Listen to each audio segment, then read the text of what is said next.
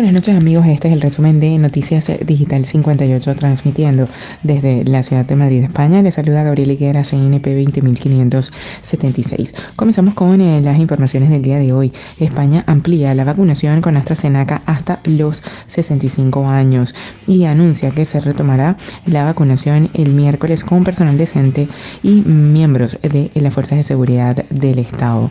La decisión llega después de que la Comisión de Salud Pública se aumentara la edad de vacunación para estas dosis que hasta ahora estaba en los 55 años. Aunque la Comunidad de Madrid y Cataluña han pedido que no exista ningún límite de edad, el Ministerio de Sanidad y el resto de comunidades autónomas han decidido que solo se aumente hasta los 65 años. Esto queda a la espera de que se den a conocer otros estudios con mayores de 65, como el nuevo ensayo clínico de AstraZeneca en Estados Unidos que apunta bien, ha destacado la ministra de Sanidad Carolina Darias tras la interterritorial. La vacunación eh, con AstraZeneca se reanudará este miércoles al no encontrar la Agencia Europea del Medicamento relación directa con los casos de trombosis detectados. La incidencia también baja solo en cinco comunidades y se frena el descenso de la presión en las UCI.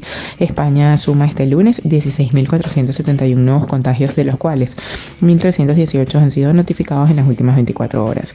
Además, los datos oficiales del Ministerio de Sanidad sobre la pandemia de coronavirus contabilizan 633 muertos por COVID-19 durante el puente de San José desde el pasado jueves.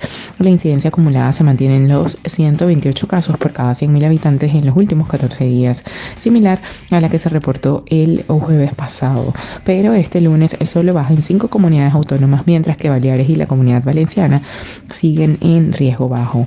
Además, hay un dato preocupante que podría indicar un cambio en la tendencia. 11 comunidades autónomas tienen una incidencia acumulada a 7 días que supera el 50 de lo que teníamos a 14 días. María José Sierra, portavoz de Sanidad, ha lanzado una advertencia al respecto. Es esperable que si no se corrige en los próximos días tengamos un aumento en la incidencia. Hay datos que pudieran apuntar a un cambio. Y ya para finalizar, Díaz Ayuso responde a quienes la llaman loca e ida. Mi padre falleció de una enfermedad mental. La presidenta de la Comunidad de Madrid y candidata del PP a las elecciones del 4 de mayo, Isabel Díaz Ayuso, ha respondido este lunes a quienes las insultan dudando de su estabilidad mental y quienes utilizan sus siglas IDA para cuestionarla. Es una falta de respeto hacia todas las personas y familias que han pasado o pasan algún tipo de enfermedad mental. Mi, mi propio padre falleció de ello. Así de tajante se ha mostrado Ayuso en una entrevista en Antena 3. Si bien asegura que le da igual, si reconoce que para su familia no es agradable que se jueguen con estas cosas, eh, no me lo tomó a la persona. Cualquier persona en mis circunstancias también sería el foco y el objeto de deseo de todos, señaló, reconociendo que la precampaña electoral ha ascendido todavía más las críticas. El padre de Isabel Díaz Ayuso, Leonardo Díaz, falleció en 2014 después de años padeciendo demencia senil.